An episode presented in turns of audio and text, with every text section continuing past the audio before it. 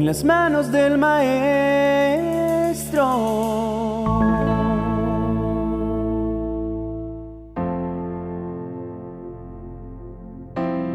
Cuando Jesús desarrollaba su ministerio, su principal objetivo fue dar a conocer la correcta dinámica de vida y las buenas noticias de salvación de la manera más sencilla posible. Tomó todos los ejemplos a la mano de modo que el mensaje cumpliera su propósito y fuera comprendido hasta por aquellos que tenían la menor preparación académica. Traeremos a memoria el ejemplo que aparece registrado en el Evangelio de Lucas capítulo 13 versos 6 al 9. Jesús les puso este ejemplo. Un hombre había sembrado una higuera en su viñedo. Un día fue a ver si el árbol tenía higos, pero no encontró ninguno. Entonces le dijo al encargado del viñedo, Tres años seguidos he venido a ver si esta higuera ya tiene higos, y nunca encuentro nada. Córtala, pues solo está ocupando terreno. Vale la pena tener en cuenta los más sencillos detalles para poder comprender la manera en que esta ilustración se ajusta a nuestra vida. El dueño de un viñedo sembró una higuera dentro de su viña. El deseo del dueño de la viña fue sembrar una planta que no pertenecía a ese tipo de cultivo, pero lo hizo con el objetivo de verlo dar fruto, y esperó hasta verlo crecer y convertirse en un árbol grande y preparado para hacerlo. Parecía un asunto menor, pero quienes saben de agricultura conocen que los viñedos requieren de cuidado extremo para dar fruto. La tierra debe ser muy bien arada, mineralizada y debe cumplir con un nivel de fertilidad alto, de manera que pueda crecer y ofrecer uvas de buena calidad. La temperatura a la que un viñedo debe permanecer continuamente oscila entre los 15 y los 30 grados centígrados, pues si desciende de 15 grados el plantío se marchitará, o si excede los 30 se secará. Sin embargo, la higuera es una planta que se adapta a cualquier tipo de terreno y crece de manera silvestre. La temperatura para que crezca va desde los 7 grados hasta los 40 grados centígrados. Contrario al viñedo, ella no precisa de tanto cuidado. Teniendo en cuenta esta información, sabremos que la higuera a la que Jesús hace referencia fue sembrada en el mejor de los terrenos y en medio de las mejores condiciones posibles, teniendo en cuenta que la higuera produce frutos únicamente si se encuentra expuesta a temperaturas entre los 15 y los 30 grados centígrados. Esa higuera no tiene excusa alguna para no dar frutos, si todo está dispuesto para que lo logre. Pero han pasado ya tres años y el dueño de la viña que la sembró en medio del viñedo, que le ordenó al viñador cuidarla, ha venido a ver si ya dio fruto, pero nada. Entonces la orden es clara, córtala, pues solo está ocupando terreno. ¿Se imagina que usted invierte todo lo que es necesario y ofrece las mejores condiciones a un árbol que crece silvestre, pero contrario a todo y en vez de dar fruto, permanece improductiva año tras año? ¿Ahora comprende cómo se siente el dueño de la viña?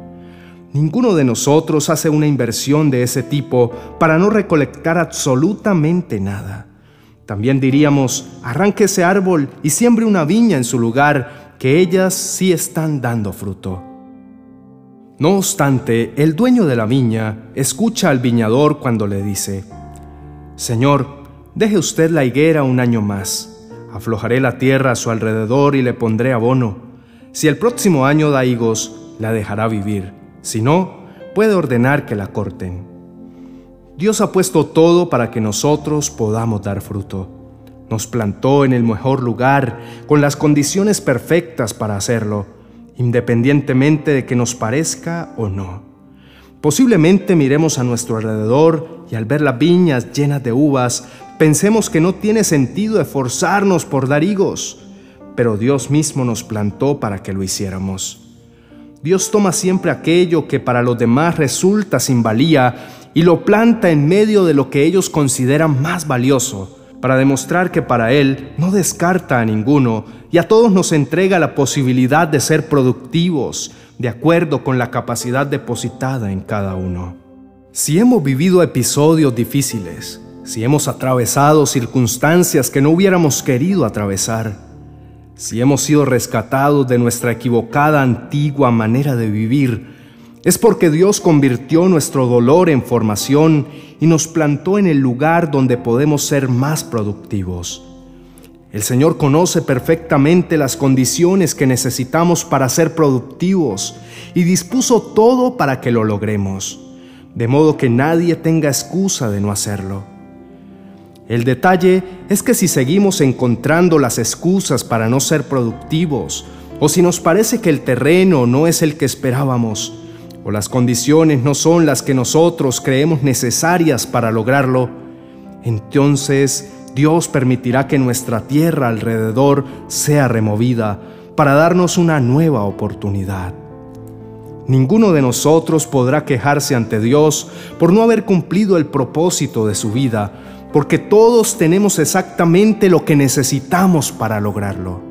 No hay que detenerse o limitarse porque a nuestro alrededor haya personas dando frutos diferentes a los nuestros, o medirnos con su capacidad para sentirnos inferiores o desubicados. Si Dios nos puso en un lugar o nos asignó una tarea, lo hizo porque de antemano había preparado todo lo necesario para que resultara exitoso.